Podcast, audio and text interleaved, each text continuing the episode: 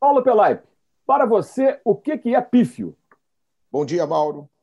É, para mim, o que é pífio é ver é, clubes é, da grandeza do Cruzeiro, do Vasco da Gama, do Botafogo, do Curitiba, é, na Série B do futebol brasileiro, por administrações equivocadas. E o que, que não é patético? Para mim, o que não é patético é a qualidade do futebol brasileiro, no, os novos atletas que estão surgindo, mas é, e que nós vamos ter aí uma geração hum, novamente importante aí no futebol mundial.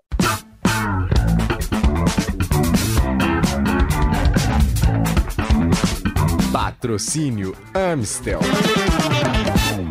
Esse é o Dividida no All Sport e o entrevistado da vez é Paulo Pelaipe, que é um profissional já com larga experiência no futebol.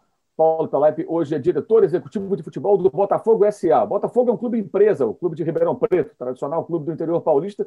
Paulo, obrigado por conversar conosco. Para começar, explica para a gente como é que funciona essa situação do Botafogo Futebol Clube, Botafogo SA, como é que é o seu trabalho, como é que funciona um clube, um clube que é uma associação, né, um clube tradicional, formado de forma de maneira convencional, digamos assim, e que segue esse caminho, passando a ter uma SA que faz a gestão ali do futebol e, e tudo mais. Ô Mauro, é um prazer muito grande, agradeço o convite. É...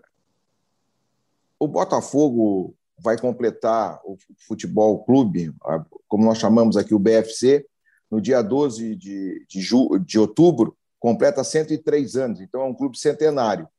Mas desde 2018, o Botafogo, o seu futebol vem sendo administrado uh, de forma uh, separada do clube. Tá? Então, foi feito uh, um, um, contrato e o clube está tá, tá sendo preparado né, e está caminhando e é uma SA no futebol.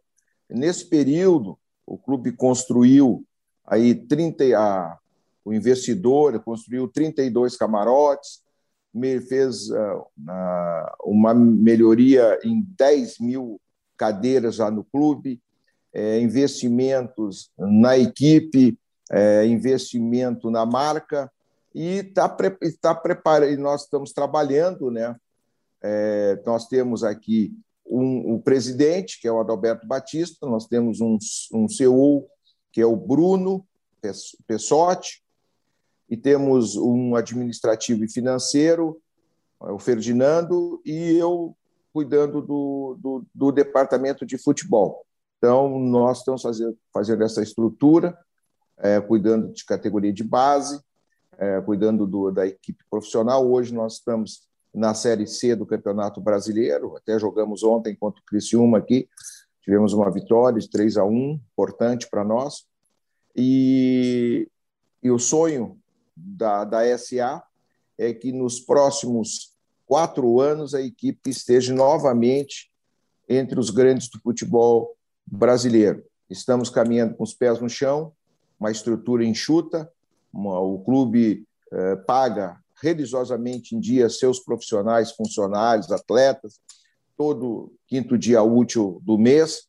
Então, realmente, Mauro, é, é uma força, né?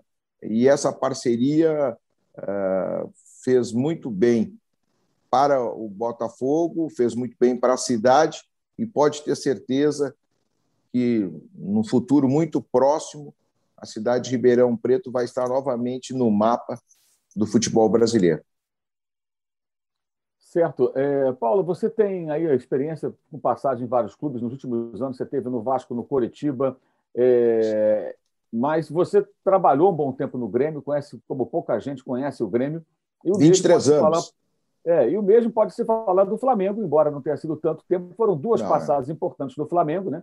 Então, eu queria falar que se falasse um pouquinho sobre a, a, a, sua experiência no Grêmio e no Flamengo, né? O que, que você já fez nos dois clubes, para que eu quero depois fazer perguntas específicas sobre o Grêmio e o Flamengo, que vivem hoje momentos importantes com a volta de um treinador histórico do Grêmio e a estreia agora, né, a chegada de um, de um novo treinador no Flamengo, mas que é um ídolo histórico do clube, que é o Renato. No Grêmio, eu iniciei em dezembro de 79, trabalhando nas categorias ah, de base, que naquela, naquele período incorporava lá o futebol de salão. Eu fui, meu primeiro cargo no Grêmio foi ser diretor de futebol de salão. Depois eu passei, trabalhei em todas as, as os departamentos da, da base, escolinha, infantil, juvenil, infanto-juvenil, porque naquela época, hoje é juniores, né? juvenil e juniores, mas naquela época era infantil, infanto-juvenil, juvenil, e trabalhei como, como dirigente não remunerado ah, até 2007 no Grêmio. Depois eu saí do Grêmio para atender um convite do presidente Lúcio Bonfim, do, Bota, do, do Fortaleza Futebol Clube, e aí eu iniciei a minha carreira como dirigente remunerado a partir de 2008. Né?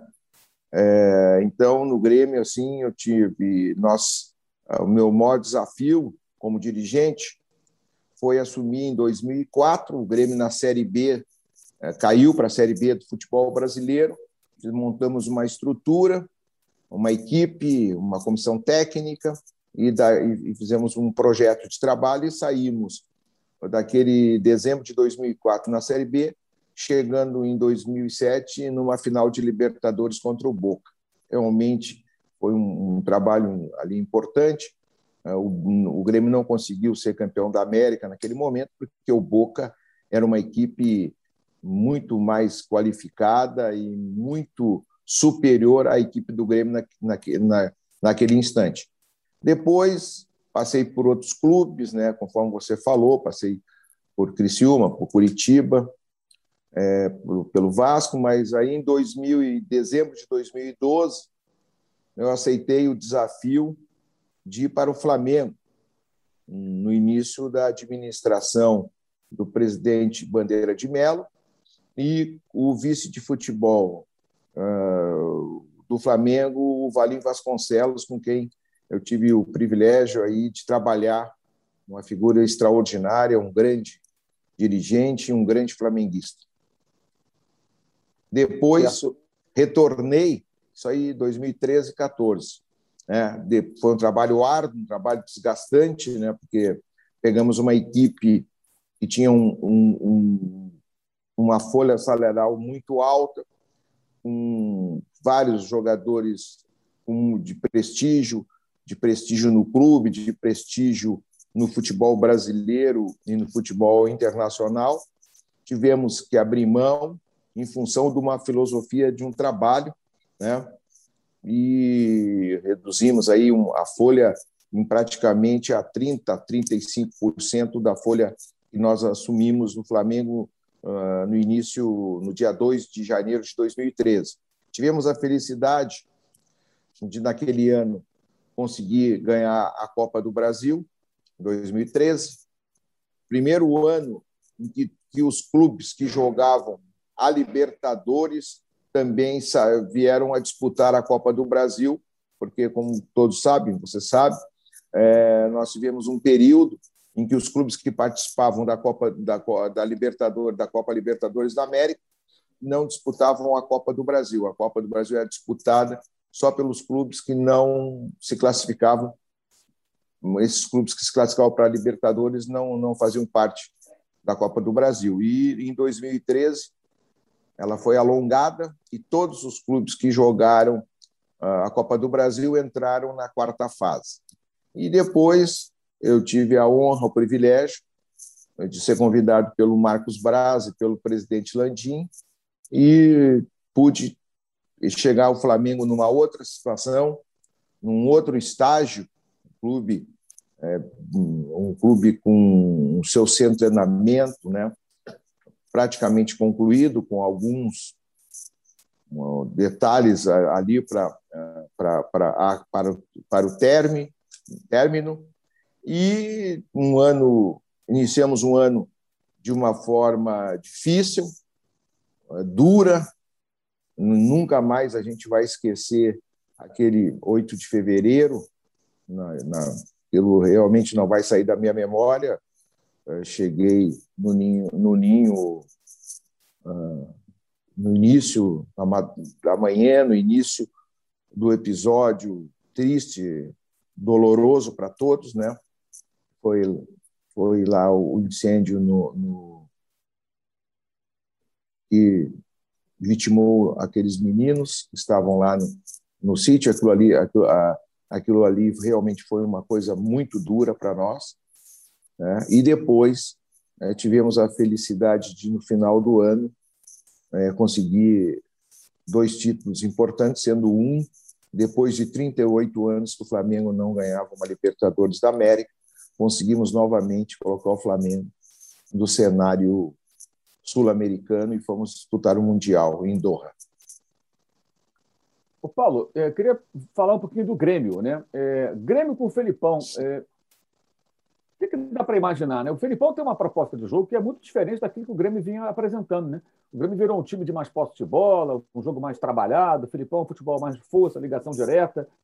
O que você está imaginando do Grêmio com o Felipão, você que conhece tão bem? É, o, o, o, Grêmio, o Grêmio começou a mudar é, a sua forma de jogar com o Roger Machado. Não sei se você concorda comigo. Sim, concordo. É, é, o Roger deu uma outra estrutura, deu um, um, como a gente diz na gíria, deu uma outra cara para o time, né? É, com posse de bola. O Grêmio sempre foi muito pragmático, o Grêmio sempre era uma equipe é, de força, de marcação, de, de, de luta de muito, muito intensa pelo espaço do campo, pela bola, e o Roger veio e mudou aquela forma de jogar. Com a chegada do Renato, do Renato Portaluppi, o Renato deu sequência àquele trabalho do Roger e melhorou ainda mais, levando o Grêmio para ser novamente, depois de 2001, que o Grêmio foi o último título que o Grêmio teve, foi quando foi campeão da, da Copa do Brasil contra o Corinthians. Né? E só fazendo um parênteses, tive o privilégio de ser, naquele, naquele momento, eu era diretor de futebol do Grêmio, em 2001. E então mudou, o Renato deu essa qualidade, o Grêmio foi campeão da América, o Grêmio foi campeão da Copa do Brasil, mas o Grêmio, nos últimos dois anos, ele vem sofrendo uh, em função que alguns jogadores importantes do Grêmio, uh, por lesão, pela chegada da idade, porque ninguém é eterno, né, Mal?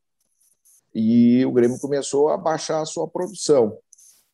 E vejo assim, o Grêmio nesse momento é, buscando um treinador para dar novamente um, um, um, um, salvar o Grêmio de uma situação inusitada, né? Porque qualquer um de nós que fizéssemos qualquer prognóstico no início dessa competição do Campeonato Brasileiro, não poderíamos dizer que na, na, nós estamos indo para a décima rodada, né, Mauro? E, e o Grêmio tem dois pontos ganhos, três pontos agora com empate no Grenal. É, o Grêmio tem dois jogos atrasados, mas são dois jogos difíceis, um em casa contra o Flamengo e outro contra o Cuiabá, e vem crescendo agora na mão do Jorginho, que assumiu, né, vem de dois empates, um empate contra o Bragantino em Bragança Paulista, e depois empatou com 10 homens aí jogando um, um, quase que 60% da partida com 10 homens no último contra o Bahia no último final de semana. Então, são dois jogos difíceis que o Grêmio vai ter.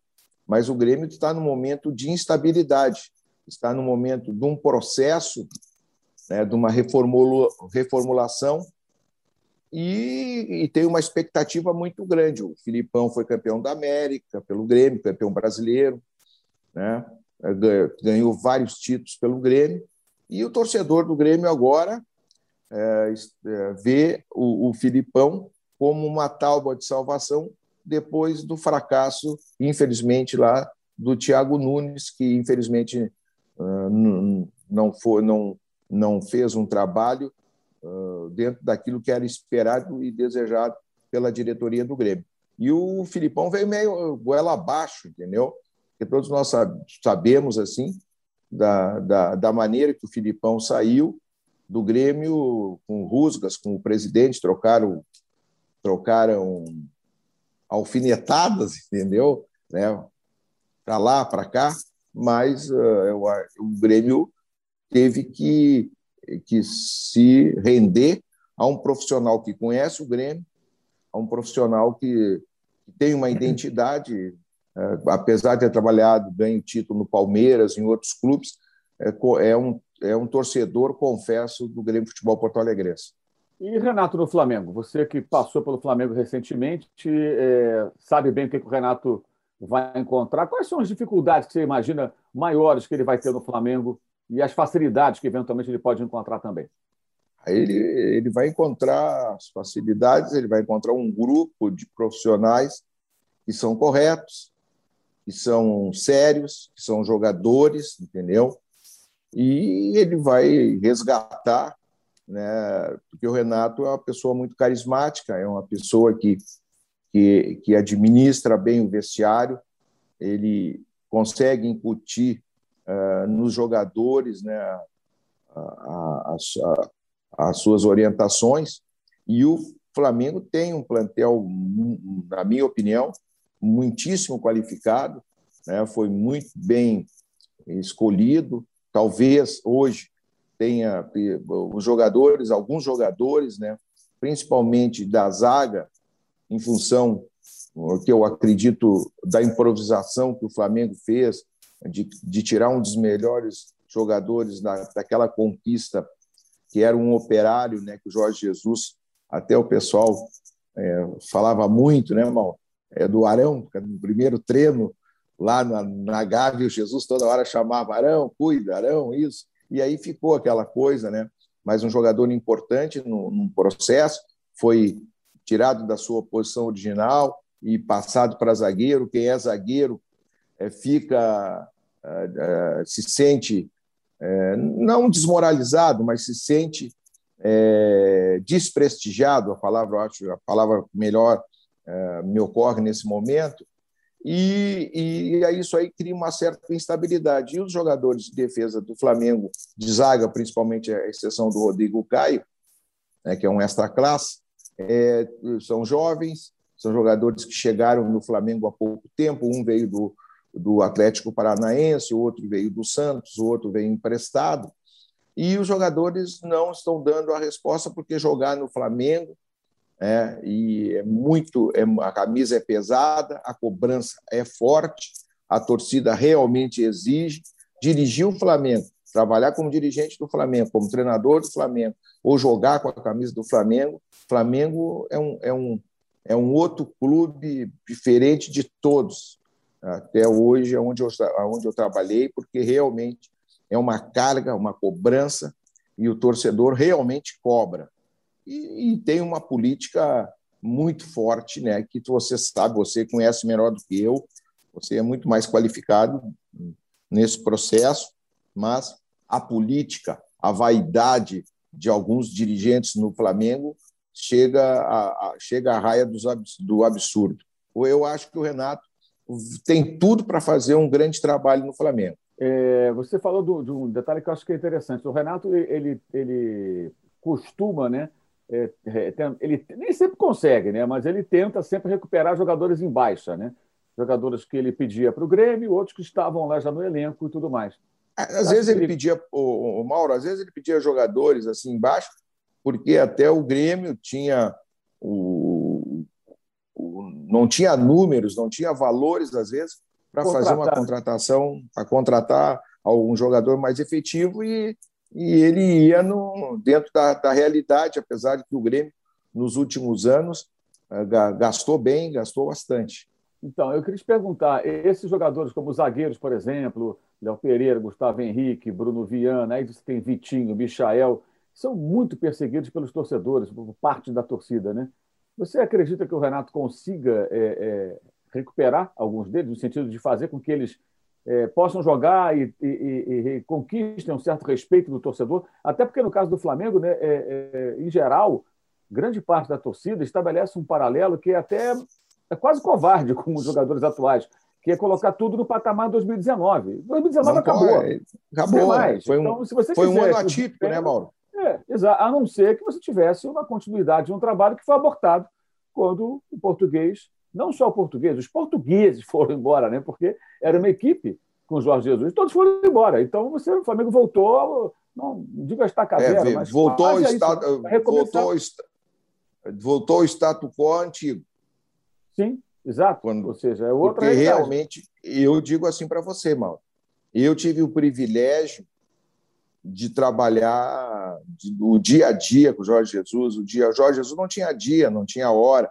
Era uma e meia da manhã, duas horas da manhã. Ele me ligava para porque ele estava preparando o treinamento do outro do, do, dia seguinte, algumas horas depois, e pedia: olha, eu preciso um lateral da base, preciso um, um atacante, é, ver amanhã para tal horário, isso e aquilo. Então, eu fazia pergunta no planejamento, ligava, tinha que estar. Realmente, ele era uma pessoa que estava ligado via, uh, via, não sei, uma vez até brinquei com ele, disse, mister, o senhor não dorme? Porque, porra, o senhor está. Né? Ele disse, não, estou cuidando do, do trabalho, vou, vou dormir depois que eu montar todo. Então, realmente foi uma mudança, uma mudança de, é, de mentalidade que, que nós tivemos, entendeu? Com esse profissional. Todos nós, o Flamengo, todos nós que estávamos no Flamengo, aprendemos coisas, nós tínhamos uma forma de trabalhar e, ele, e ele algumas coisas a gente ajudava ele que olha que no Brasil é assim é assim explicava ele entendia né? Outras outras é, ele ele colocava as ideias dele. O grupo de jogadores comprou aquela ideia né do Jorge Jesus e, e realmente foi uma situação. Então torcedor do Flamengo é até é, é, a gente diz assim é até um crime querer comparar o Flamengo de agora com o Flamengo de 2019. O Flamengo de 2019 teve um detalhe importantíssimo. O Flamengo fez oito contratações e as oito, e as oito contratações deram certo.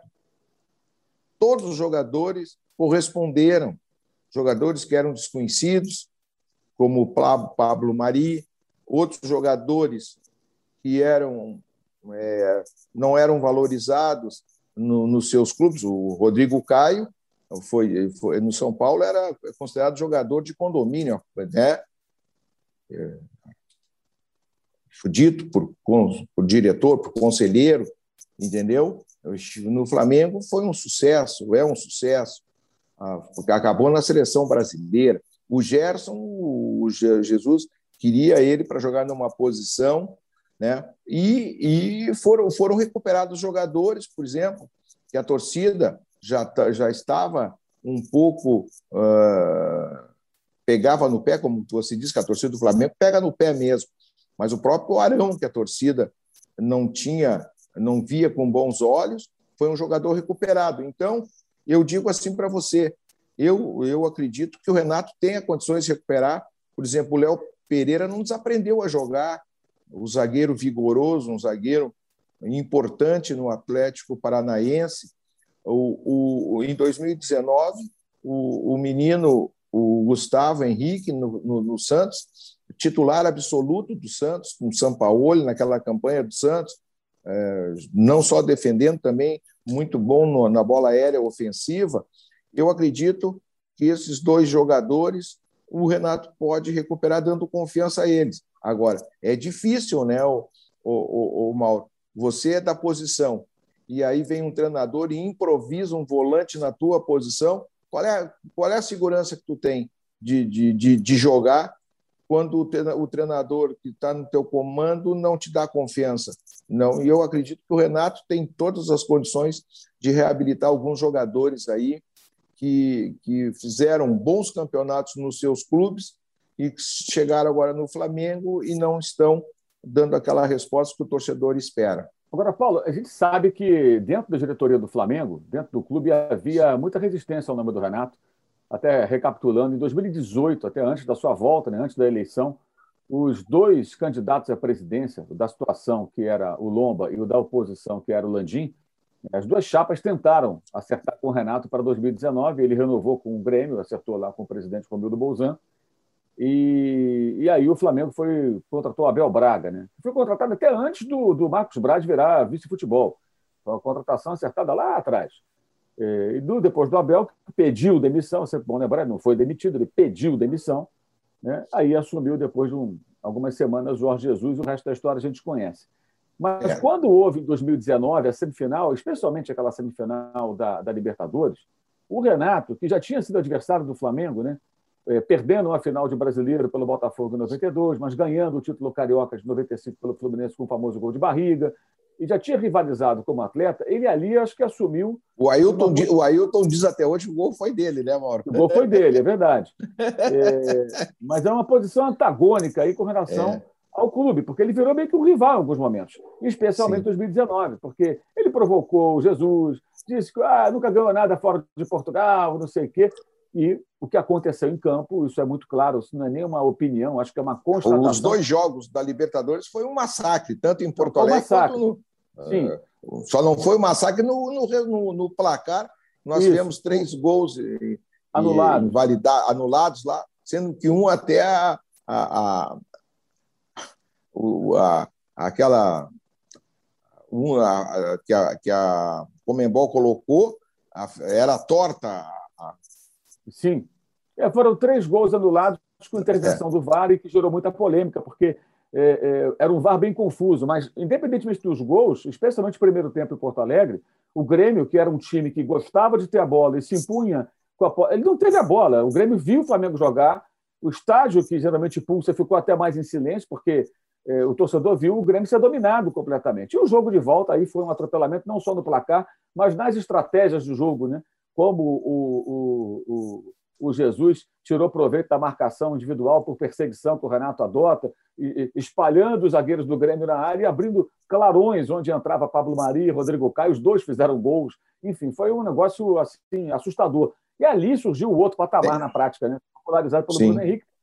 Foi ali que se viu. Ali o Flamengo percebeu, o diretoria do Flamengo, todo mundo percebeu, até a diretoria percebeu: vem cá, é, com esse português, a gente está num outro nível. Nós queríamos aquele outro técnico do adversário, no caso que era o Renato, no Grêmio, mas a gente achou um cara muito melhor. E aí passou a haver uma resistência maior, técnica Sim. e também pelas provocações. Você acha que isso pode atrapalhar o Renato num momento de turbulência, que é óbvio que cedo ou tarde vai acontecer? Ele pode até começar bem, mas tem uma hora que perde um jogo, outro. É, é, como é que você vê essa situação? Você que conhece bem o Renato e conhece bem é, é, o ambiente do Flamengo, sua diretoria, que é uma diretoria também muito fragmentada. Né? O governo do Landim é um governo de coalizão. Várias chapas é, várias alas políticas, melhor dizendo, compuseram a chapa dele para ele se tornar presidente. Então você tem ali muita gente que se mete, dá cornetada e fala. Você acha que isso pode atrapalhar o Renato no momento de um ou outro resultado negativo? É, muita gente se mete, dá cornetada, mas o presidente é uma pessoa muito inteligente, é uma pessoa assim que sabe comandar o clube. Eu tive o privilégio lá de ficar um ano e presidente realmente com ele, já tinha trabalhado dois anos lá atrás, em 13 e 14, ele era vice-presidente de planejamento lá em 2013 e 14, né?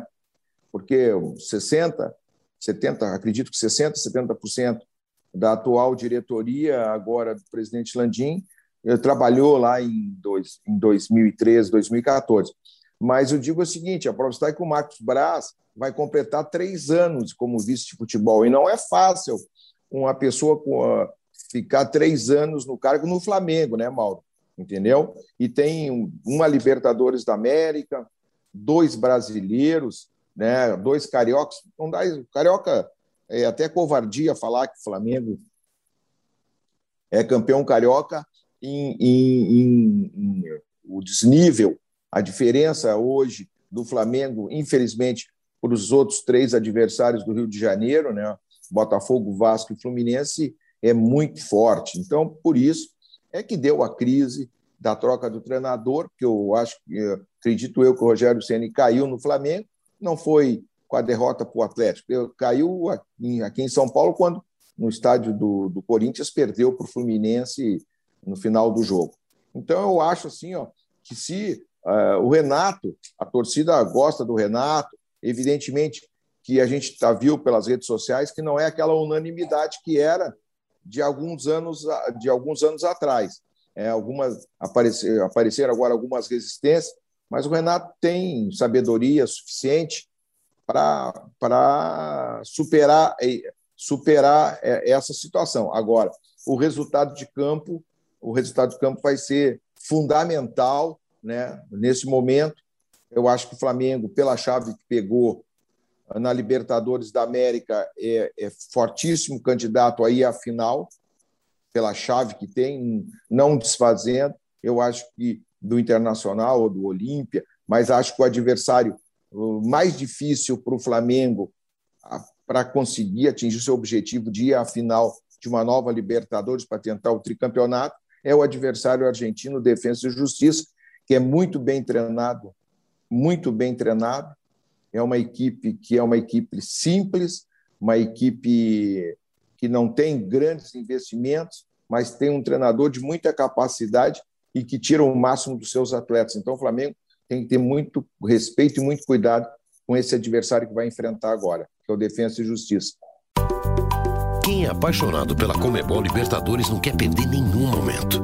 E a Amstel aproxima você de toda essa emoção, porque quanto maior o desafio, maior a nossa paixão. Paixão que não tem distância, aí é Amstel. Beba com moderação. O Paulo, eu queria voltar ao Grêmio, depois a gente retorna a falar do Flamengo. A falta do escolar ao Grêmio, na sua opinião, foi o quê? Falta de opção, desespero, porque é curioso você ver o Scolari voltando, lembrando que na última passagem, que foi anterior ao Roger assumir o time e até mudar a forma de jogar, como você lembrou no começo da nossa entrevista, é, chegou até o momento que o Scolari largou o jogo, acho que foi contra o Veranópolis, no meio do jogo ele foi embora. Ele estava insatisfeito. Aos 40 minutos, né? 30 e poucos embora. minutos, né? É. Isso, lá Todo o vestiário. Lá, e foi embora para o vestiário. O Murtosa ficou lá olhando, ninguém entendeu nada, se aborreceu. E aquilo desgastou muito, né? Porque tinha garotos em campo. E ele chegou no Grêmio na época até com esse propósito, né? De usar a base, tentar uma reformulação. E ele lançou o Arthur, ele lançou o Arthur, Exato. lançou o volante, né? É, que foi vendido, é, ele, o, o Cebolinha. Então ele, ele, fez, ele, ele fez alguns lançamentos de alguns jovens, né? Mas eu acredito que o Grêmio contratou o Filipão na minha opinião, pelo passado que ele tem no clube. O Grêmio não contratou o Filipão com a convicção do seu presidente. Porque se tivesse é, convicção que era o Filipão, o presidente, que eu, a gente conversa com o pessoal de futebol, conversa com os conselheiros, conversa com pessoas da, de, das mais variadas facções no, no clube, é, que a gente tem relação, que tem amizade, o presidente deve ser convencido pelo vice-presidente de futebol. Eles vão chegar e dizer, se, tu, se a gente for, se você for como jornalista for perguntar, ele vai dizer que é que não é verdade isso. Mas aí tu sabe que muita coisa a gente, a gente conhece os bastidores, você conhece os bastidores, você conhece o, mundo da bola. E o presidente teve que ser convencido, porque senão o Filipão tinha, tinha acontecido com o Filipão, que aconteceu com o Renato no Flamengo. O Rogério Ceni saiu na madrugada, a, a, foi anunciado lá às 2h45, 2h30, 2, a hora que, na, na, madrugada de sábado, e a, e a tarde, à tarde o Renato estava sendo anunciado. Por quê? Porque o Flamengo, o Marcos Braz, o presidente Landim, tinham convicção que o Renato, nesse momento, era a melhor alternativa, uma alternativa próxima. Renato estava no Rio de Janeiro, estava desempregado e, e, e foi contratado. O Filipão não, o Grêmio uh, foi colocou um interino, treinador ainda inexperiente, né, que não estava preparado. Nós vimos lá que aconteceu se o, Flam se o Palmeiras mantivesse o ritmo eh, do que imprimiu no primeiro tempo, só no primeiro tempo, se não fosse o Breno ali com três, duas, três grandes defesas, o Grêmio teria saído por uma escalação improvisada, uma, uma, o, Grêmio saiu, o Grêmio jogou no primeiro tempo com dois laterais, no segundo tempo direitos, no segundo tempo jogou sem nenhum lateral, então um treinador completamente inexperiente, né, despreparado ainda para assumir uma equipe de futebol profissional. E aí o Grêmio, se o Grêmio tivesse a convicção, o Grêmio teria uh, o, o, o Rogério, o Thiago saiu uh, no domingo, depois do jogo do. O Grêmio errou, mal, na minha opinião, essa é a minha opinião. O Grêmio já errou no, depois do jogo do Juventude, quando expôs o Thiago de forma assim é, vexatória, dizendo que se ele não ganhasse o jogo de contra o Atlético Goianiense, é, iria sair. Ali, naquele dia, quando o vice-presidente de futebol do Grêmio disse isso, e depois o presidente veio e corroborou ainda as palavras do vice, é, o treinador estava fora. Na primeira derrota que ele tivesse, se ele não perdesse para o Atlético Goianiense, se ele perdesse para o Flamengo, se ele perdesse o Grenal, ou se perdesse agora para o LDU hoje, ou, ou perdesse para o Fluminense no próximo sábado no Rio, ele estava com a faca no pescoço, ele estava é, na minha opinião, estou te dando a minha opinião, pode, pode concordar ou não, pode, ou não concordar, mas ali foi um erro de avaliação. E se o Grêmio quisesse Filipão, o Filipão, na segunda-feira, antes do jogo contra o Palmeiras, teria assumido e não teria assumido só na sexta, na véspera do Grenal. Essa é a minha opinião. Então, acho que o Grêmio, o presidente do Grêmio foi convencido pelos seus pares para aceitar a volta do Filipão. Essa é a minha opinião. Agora, Paulo, é, a, e a mudança da forma de jogar? Né? A proposta de jogo do Grêmio com o Felipão, certamente, ela tende a, a, ser diferente daquilo que era com o Roger e, na maioria das vezes, com o Renato, embora o Renato tenha montado um Grêmio mais é, defensivo, num jogo mais reativo, várias vezes em 2020 2021, especialmente nos grenais contra o Poder. Né? Ele fechava o time é. e ganhava os, ganhava os grenais. Mas, em geral, o Grêmio continuava jogando com posse de bola é, trabalhando com passe curto, tentando envolver o adversário. O Felipão é outro estilo bem diferente desse. Você acha que uma, uma é. mudança da forma de jogar que deve acontecer com o passar das rodadas, ela pode ter algum tipo de impacto? O torcedor do Grêmio ele se acostumou a um outro tipo de jogo? Porque antes o Grêmio não era historicamente o time da, da, da, da posse de bola, do jogo mais técnico, era mais a força. O Inter até teve essa característica com o Falcão e companhia nos anos 70. O Grêmio não o Grêmio Imortal, da luta, aquela coisa toda. E mudou para o time técnico. Você acha que essa, essa volta que deve acontecer com o Scolari, ela pode ter, pode, pode ter dificuldade para o técnico? Pelo fato da torcida Olha, se, se tiver resultado, não. Se tiver resultado em campo, dentro de campo, se tiver resultado, até porque a torcida, o, o, hoje, tenho certeza, com todos os jogadores, até com a chegada do, do, do Douglas Costa, né, que chegou, mas é um jogador que ficou muito pouco tempo no Grêmio, não teve assim, não teve uma muito jovem foi vendido, né? O maior ídolo que o, que o Grêmio tem hoje é o treinador, o seu torcedor, na minha opinião. É, hoje a, a figura do Filipão, ela tá, ela é, ela é superior a, a todos que estão dentro do, do futebol do Grêmio, entendeu? Do presidente a, a, passando no vestiário ao, ao, ao roupeiro, a figura ah, ah, ah, que, que o torcedor tem uma idolatria é o Filipão, entendeu? Pelas conquistas do passado. Agora, se o Grêmio tiver resultado em campo, a torcida vai apoiar, evidentemente. Agora, se não tiver, sabe como é o torcedor. O torcedor está apreensivo, o torcedor está angustiado, o Grêmio é lanterna da competição, apesar de faltar dois jogos, mas são dois jogos muito difíceis. Então, eu tenho certeza que o Filipão vai fechar a casinha, Mauri, e vai jogar da maneira que ele sempre jogou nos clubes. Ele não vai mudar o, o, o seu jeito de. Não vai ser agora aos 78 anos o Filipão vai mudar, na minha opinião, a sua maneira de jogar, a sua forma de jogar né? Ele pode, ele evolui aqui, todo mundo evolui, todo mundo cresce, mas é, o, que aquilo que ele pensa de futebol, ele vai, ele vai eu, eu não, não falei com ele, não tive, né? Mas eu acredito que ele vai colocar em prática a, a, as ideias dele. Aí uma delas já falou depois do Grenal, né? Que o que ele vai, vai, vai tirar, não, vai quer trabalhar com 30 jogadores e o Grêmio tem 44. Isso é uma filosofia. O treinador tem uma filosofia de trabalho. Né? O Grêmio tinha 44 jogadores, ele já disse que 14 estão sobrando. Quem são os 14, ninguém sabe, mas ele quer trabalhar com 30.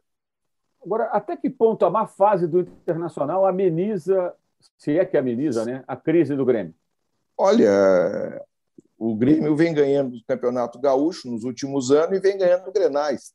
É, na Arena, são oito anos de invencibilidade. Eu acredito que a maior invencibilidade, eu não sou estatístico, mas é, até vou perguntar para o pessoal que, faz isso lá em Porto Alegre, mas eu não acredito, é, fazia, não me lembro assim, de o Grêmio ficar oito anos é, sem perder grenais no, no, seu, no seu campo, né, na sua casa.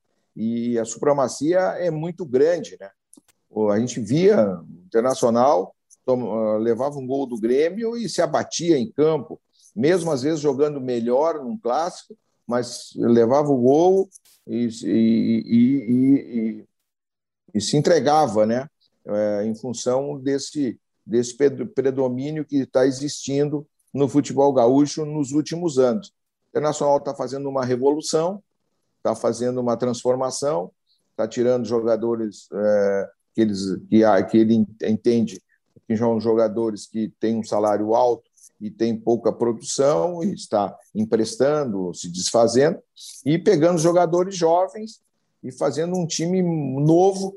E isso aí também a torcida do Inter está cobrando muito, mas eu acho que é, essas vitórias do Grêmio sobre o Internacional, que é o Grêmio é tetracampeão gaúcho desde 1990, né? O tetra foi o Grêmio foi ex-campeão, o Grêmio foi 85, 86, 87, 88.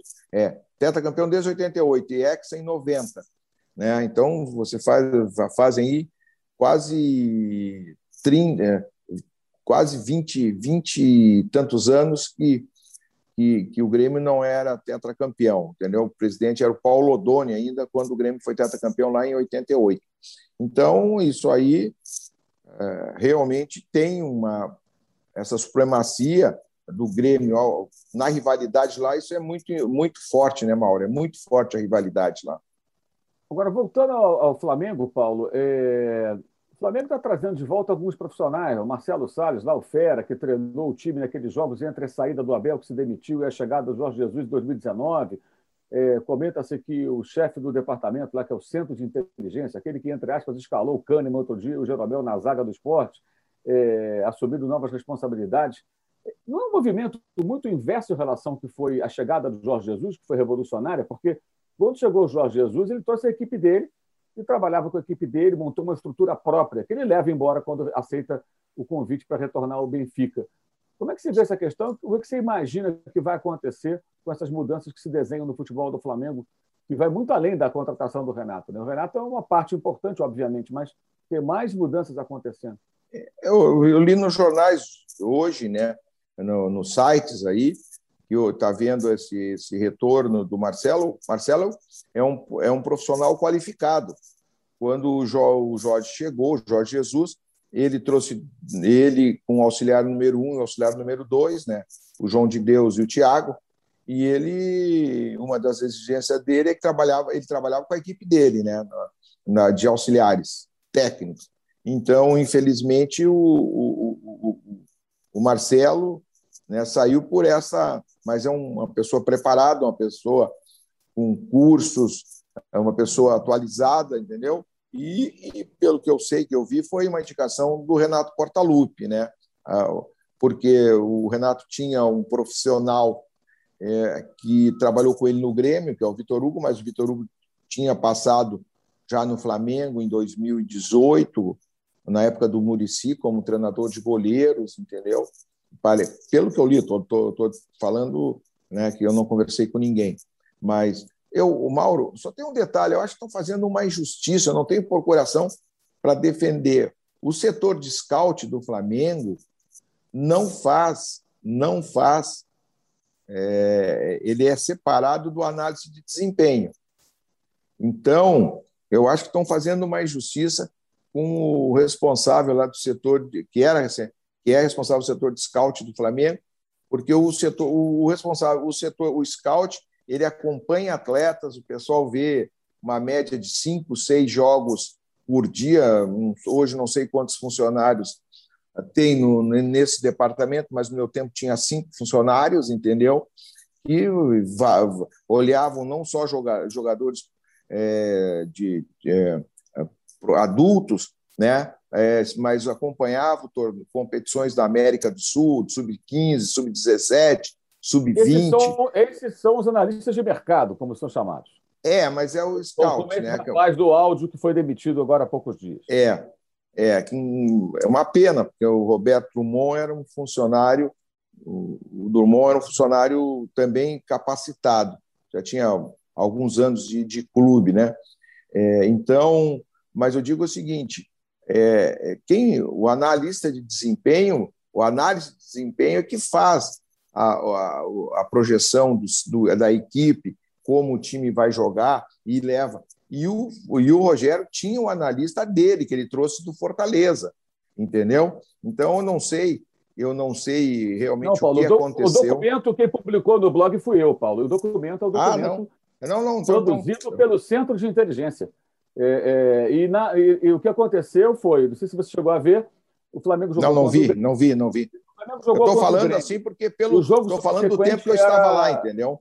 Sim, o Flamengo jogou contra o Grêmio no Brasileiro 2020, Sim. agora no, no, ano de 2021, e no jogo seguinte foi contra o Esporte. E no, na, e no material produzido para é, da prévia de Flamengo e Esporte, que mostra jogadas marcadas, como o esporte se comporta na bola parada, quem é que bate escanteio. É, aí tem um trecho que pede atenção com os zagueiros do esporte. Esses zagueiros são, entre aspas, Kahneman e Jeromel, ou seja, jogadores do time que o Flamengo é enfrentou antes. Sim. Né? É uma eu falha. Não, realmente é uma falha. uma falha muito grave. Se eu, grave, se eu sou grave. técnico, eu recebo um relatório que tem o nome dos dois zagueiros famosos né, do Grêmio no time do esporte, eu penso, vem cá, se os caras erram isso, o que mais pode ter de errado aqui dentro? Eu não sei. Eu desconfiaria. Né? Eu duvido Sim, que o claro. presidente Rodolfo Landim, nas suas empresas, aceitaria um, um, relatório técnico na área de petróleo, onde ele trabalha, e ele é muito competente, com um erro dessa magnitude. Mas, enfim, é, é, eu queria tocar adiante, não. pedir para a gente chegar claro. na reta final, é, é, falar, se você contasse, até para ter uma história mais leve, né? que eu quero te perguntar depois de um assunto que é muito sério é, e que é importante a gente falar. O JJ tem muitas histórias folclóricas até. Qual a melhor história do Jorge Jesus que você conhece no Flamengo? A mais é, curiosa, divertida, ou sei lá, porque ele é uma figuraça, né? É, é, qual a história que você assim acha Não, mais saborosa no português? Foi, foram, foram tantas assim. Não, assim, ele era um estrategista, ele era uma pessoa é, muito muito afável, né? É, mas assim uma coisa assim que me marcou muito, marcou muito assim, foi no dia que nós fomos jogar contra o Grêmio. Naquela semana ele me chamou e disse, é, ele me ele me ele, ele ele chamava às vezes ele me chamava assim conselheiro Pelai, o Paulo vem, vem cá, né? E, aí ele, mas ele era um cara muito humano também, mas essa me marcou muito foi isso. É, ele me chamou e disse: "Vê, vamos comprar, eu quero comprar ingressos, ver quantas pessoas que tem na cozinha, quantas pessoas nos servem, venha, venha ver to, quantas, é, que que nós precisamos que eu quero levar todo mundo no jogo, quero levar todo mundo no jogo. Porque ele tinha uma característica: uma vez por mês, a cada 45 dias, 30 dias, ele pegava o, o pessoal lá da, da, da, da jardinagem, pessoal que cuidava da relva, que ele chamava da relva, e levava para almoçar, no final de tarde para jantar. Ele estava sempre, ele estava sempre cuidando de, dos funcionários e, e, aí levou, aí nós, eu conversei com o Bruno Spindel, Spindel na época, nós compramos, nós compramos os ingressos, né? Eu, Bruno e o, e, e o Marcos, Marcos Braz, e, e alugamos uma van. É, e, e, nós, quando a delegação saiu, naquele dia saiu o, ônibus e saiu essa van só com os, com os funcionários mais humildes do departamento, todos foram ao jogo. Então, o pessoal assim é, se emocionou na época, né? E a vitória importante lá foi uma vitória é, importante e realmente aquilo ali é, marcou muito assim é, pelo gesto dele, pela forma de pensar dele. Ele Ele era uma, um, uma pessoa assim, além de ser cobrar, exigente, não detalhista, né, como treinador, mas tinha o lado humano que ele procurava agregar todo mundo, tá todo mundo torcendo, tá todo mundo junto pela causa da, da vitória, pelo trabalho que ele tinha com ele, que todo mundo era muito importante para que o, que o trabalho dele tivesse sucesso. Paulo Pelaip, qual a dividida que um diretor de futebol não pode perder?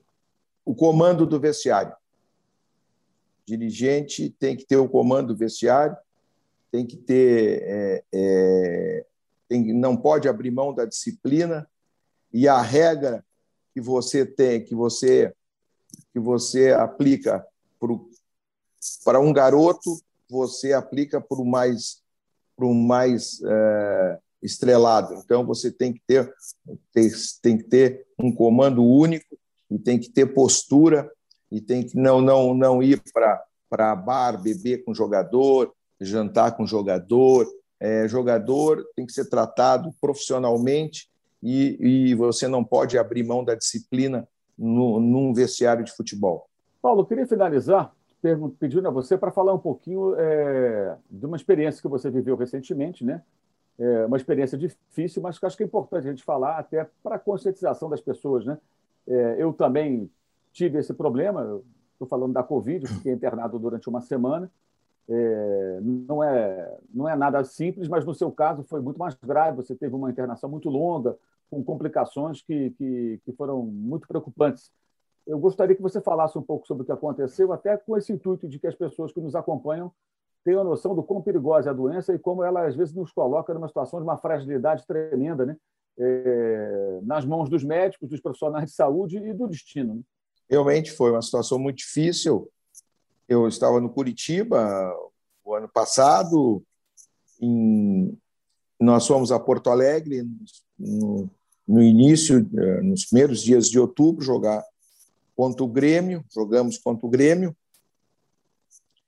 é, e nós vimos fazendo exames, né? Eu tinha feito o exame por, para aquele jogo uh, na sexta-feira.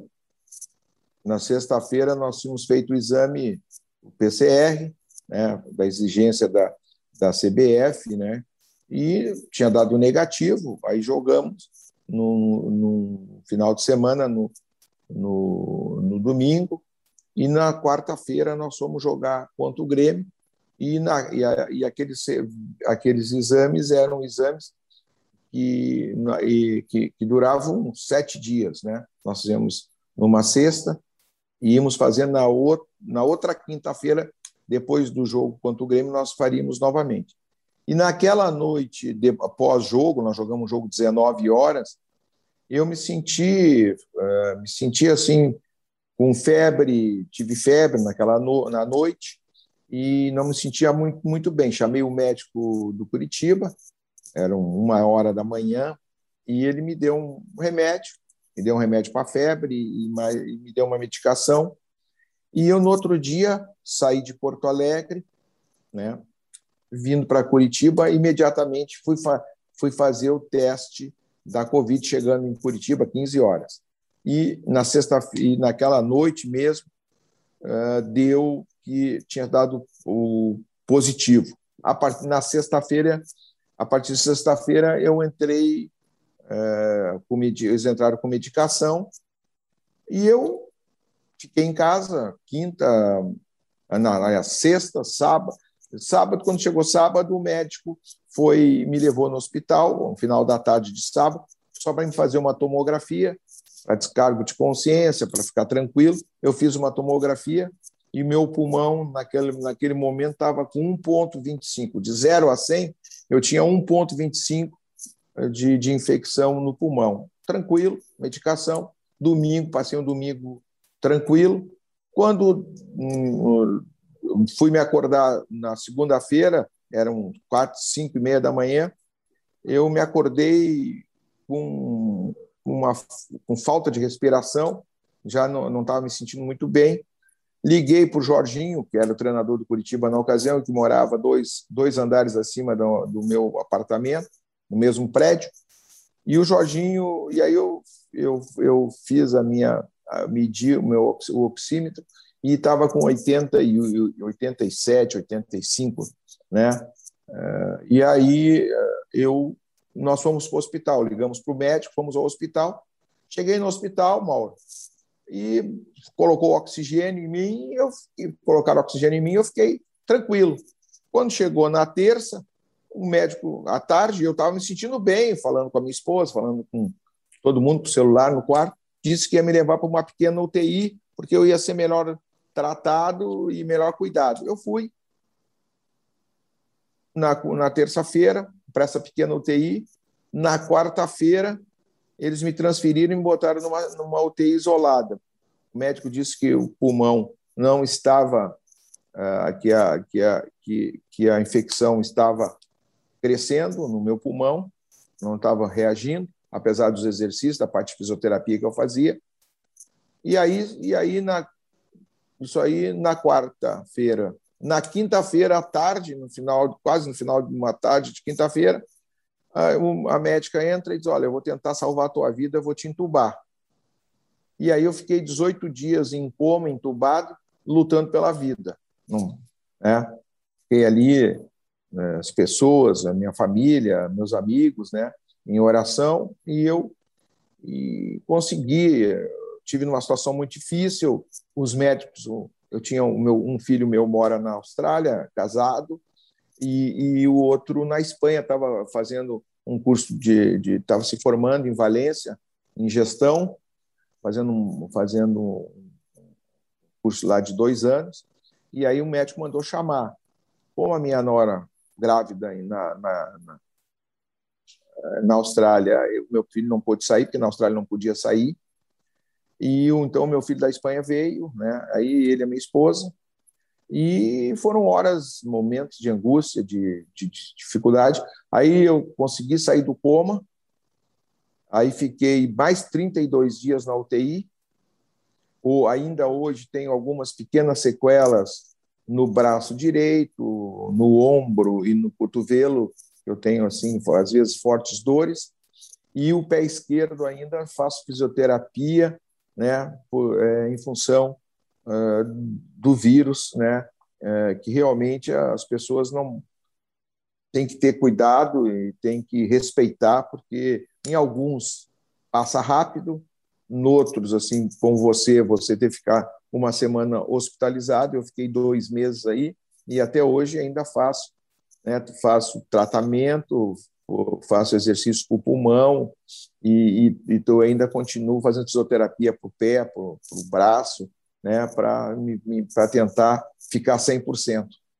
Mas realmente foi um momento muito duro, muito difícil. Eu agradeço a Deus assim, e aos, eh, aos médicos lá do, do, Hospital Nossa Senhora das Graças, lá em, em, em Curitiba, por estar podendo estar, estar aqui nesse momento conversando com você. Legal, Paulo. Obrigado por compartilhar essa, essa história. Não é uma história agradável, claro, evidente, óbvio, mas é importante mas a gente falar a respeito, mas... né, para que as pessoas. Até para alertar que, ainda... que, as pessoas se cuidem, né, Mauro? Tem que se cuidar. É, especialmente Agora já tomei, já tomei, já tô, já tomei as duas doses de vacina, viu, Mauro? Graças é, a é Deus. Também. É, como é. a gente tem até é, gente que questiona até a vacina, tem gente que quer escolher a vacina, é, enfim, tem gente que não quer tomar a vacina por outras razões é, diante de um, de um, risco tão grande, né? e é sempre assim, né? As pessoas acham, ah, comigo não vai acontecer, está tudo bem, ou com, com os meus não vai acontecer, pode acontecer com qualquer um de nós. Isso independe de idade, independe de uma série de coisas. Às vezes, até pessoas super saudáveis, atléticas, sofrem bastante com a doença, outros que eventualmente parecem mais frágeis são assintomáticos. É, é, é, é, é meio que um voo, um voo cego, né? a gente não sabe exatamente por quê, mas alguns de nós são mais vulneráveis, outros menos.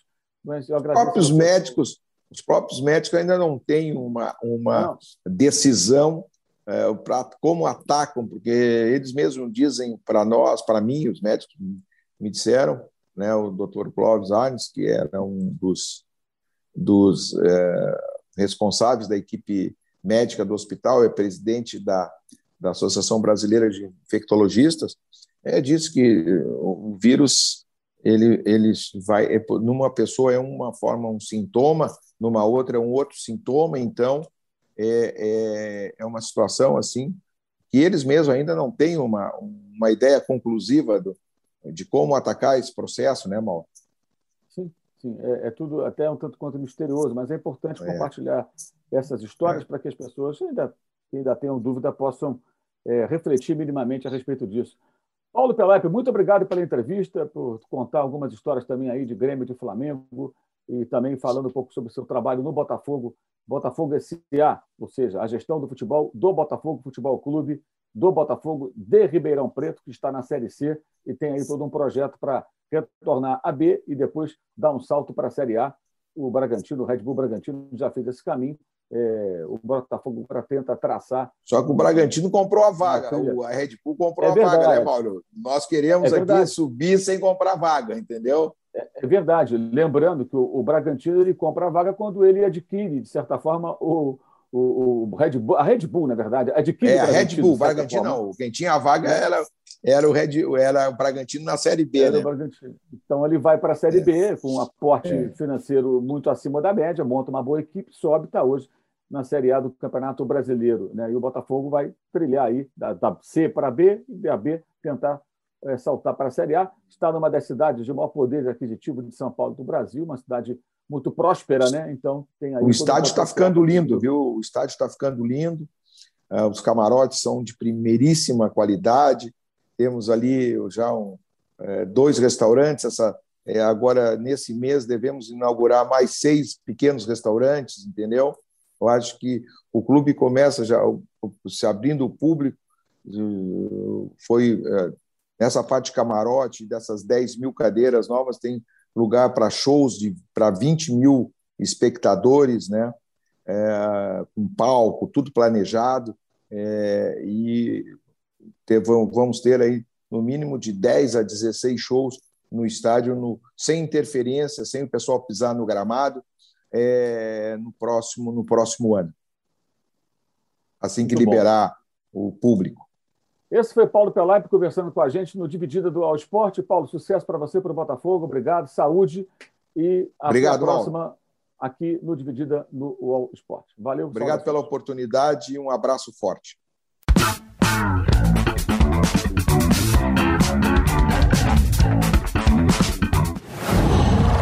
Whoa.